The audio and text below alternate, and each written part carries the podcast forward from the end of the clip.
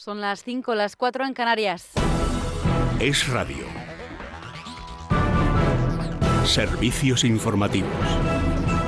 Saludos, ¿qué tal? Buenas tardes. El tenista Rafa Nadal ha anunciado que no jugará Roland Garros y se retira temporalmente del tenis. Tiene todos los detalles. Dani Blanco, buenas tardes. ¿Qué tal, Verónica? Buenas tardes. Lo ha anunciado en su academia en Palma de Mallorca en una rueda de prensa esperada. Nadal dice que su intención es que su último año sea 2024, pero que no quiere que sea un año de comparsa, sino volver para estar bien en las pistas. Así ha anunciado su ausencia en su torneo favorito en París no voy a poder estar en Roland Garros después de muchos años eh, sin faltar a la cita, con todo lo que es este torneo para mí, pues podéis imaginar lo, difícil que es para mí. Eh, no voy a decir tomar esta decisión porque no es una decisión que tome yo, sino es una decisión que toma mi cuerpo. Y deciros que no tengo intención de seguir jugando por, por los siguientes meses. Nadal es ganador de 22 Grand Slam y está alejado de las pistas desde el Open de Australia el pasado mes de enero, donde fue eliminado en segunda ronda. Seis de las siete asociaciones de jueces y fiscales se han desmarcado de la huelga prevista para la semana que viene. En concreto, todas las asociaciones, salvo la Asociación Profesional de la Magistratura, la mayoritaria de los jueces, se muestran a favor de aceptar la oferta de subidas salariales de 450 euros al mes de media que les ha hecho el Ministerio de Justicia para evitar esa huelga. Esta tarde van a continuar las negociaciones para cerrar los flecos del acuerdo. Solo la Asociación Judicial Mayoritaria de la APM se ha desmarcado. Juan José Carbonero es el vocal del comité ejecutivo de esta asociación. Ni estoy en el escenario de, la ruptura y muchísimo menos estoy en el escenario de una huelga. Eh, no lo estoy, porque, bueno, eh, yo es que no vengo aquí a eso, yo vengo a otras cosas. Entonces, yo vengo a, obtener acuerdos que sean satisfactorios para todas las partes y, en definitiva, que sean satisfactorios también, como, no puede ser de otra manera, para el país. Entonces, eh, eh, no estoy en eso, no trabajo en eso. Sin perjuicio de que todo es planteable, claro, todos los escenarios, son, en fin, tienen su, tienen su posibilidad. Otra cosa es que sean probables, pues ya veremos, depende.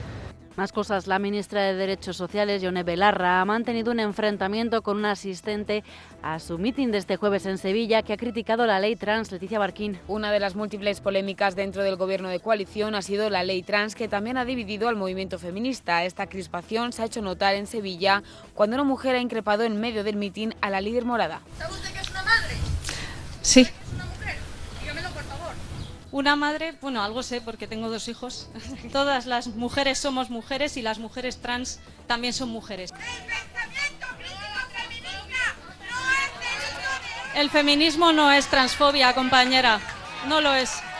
Tras estas palabras, el público del evento ha comenzado a corear fuera transfobia, mientras los de seguridad echaban a la mujer. Sepan además que la Junta de Extremadura ha activado el nivel 2 de peligrosidad en el incendio de Pino Franqueado en Cáceres, en la comarca de las Urdes, para solicitar la ayuda de la Unidad Militar de Emergencia, la UME Javier García. Según los técnicos del Plan Infoex, el incendio se encuentra fuera de control debido a las fuertes y cambiantes rachas de viento. Además, el fuego ha obligado a confinar de forma preventiva la alquería de Ovejuela y también a desalojar a 20 personas de un campamento. Se trata de un fuego intencionado, según ha señalado el director general de Política Forestal, quien ha explicado además que ayer por la noche se declararon dos focos distintos. Se han cortado las carreteras CC121 entre Pino Franqueado y Sauceda y la CC122 entre Muela y Robledo.